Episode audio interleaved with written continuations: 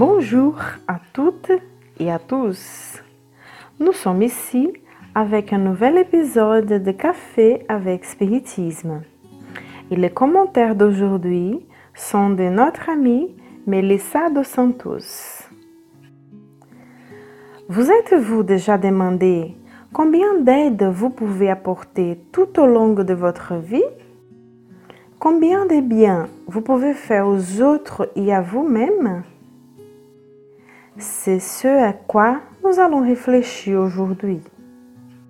Je vous invite à arrêter ce que vous faites si vous le pouvez pour écouter ce message de Mei extrait du livre Moment d'or, psychographié par Francisco Cândido Xavier, et le titre est Face à la vie.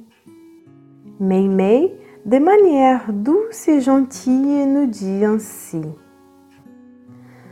Ne dites pas qu'il existe quelqu'un dans le monde qui n'a pas besoin de sympathie ou d'aide. Tous les esprits incarnés sur Terre sont à la recherche de soutien et de complémentarité.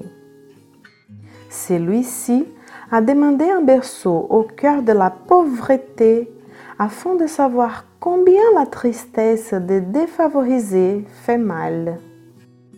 Celui-là a demandé de passer par les sentiers fortifiés de la fortune pour vaincre les tentations de la possession. Un autre a demandé une immersion temporaire parmi les ennemis renaissant au mieux d'eux afin d'acquérir la tolérance à l'intérieur de leur propre maison. L'autre a requis pour lui-même la maîtrise des circonstances difficiles, essayant d'effacer les impulsions de révolte et de humanité qui tyrannisent son âme. D'autres encore ont supplié pour une courte durée d'existence sur les plans physiques, utilisant leur absence pour éveiller l'attention des créatures qui les aimaient profondément sur les questions de la survie et de la foi en Dieu. Tandis que beaucoup d'autres implorent une longue existence sur la terre dans l'espoir d'accumuler de l'humilité et de la patience. Et la vie accueille tout le monde dans l'institution de la réincarnation au fond d'amélioration auquel chacun est destiné. Pensez à cela et laissez la compréhension éclairer votre cœur.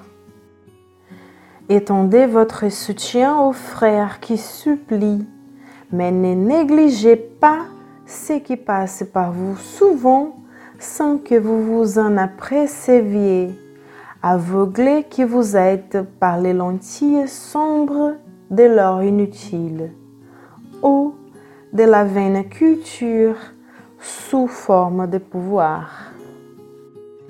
Tout le monde lutte et tout le monde souffre sur le chemin de la vérité. Personne n'existe sans avoir besoin de soutien sur le chemin de l'évolution et devant chaque compagnon ou compagne qui croise votre route, qu'il soit couvert de titres dorés ou vêtu de haillons, souvenez-vous que chacun porte cette supplication dans son cœur, sans que vous la voyiez. Ayez pitié de moi. Selon Mélissa, le texte attire notre attention sur la bénédiction de la réincarnation, de l'apprentissage dans chaque existence et sur le fait que rien n'est dû au hasard. Nous sommes nés dans la bonne famille, au bon endroit, et nous sommes placés tout au long de la vie à côté des personnes et des situations avec lesquelles nous devons vivre et aussi apprendre. Mais prenons ce que notre amie Melissa pense être le message principal de cette leçon de Meimei. Notre rôle, non seulement face à nous-mêmes, mais aussi face à la vie des frères qui nous entourent sur les chemins. Nous savons tous combien il est important d'aider son prochain. Nous savons combien cela fait du bien à celui qui reçoit l'aide et plus encore à celui qui aide. La question est que ce n'est pas toujours facile à faire. Parfois, Dieu peut nous mettre dans des situations pour que nous soyons les instruments de son amour pour les autres. Et nous ne nous en rendons pas compte.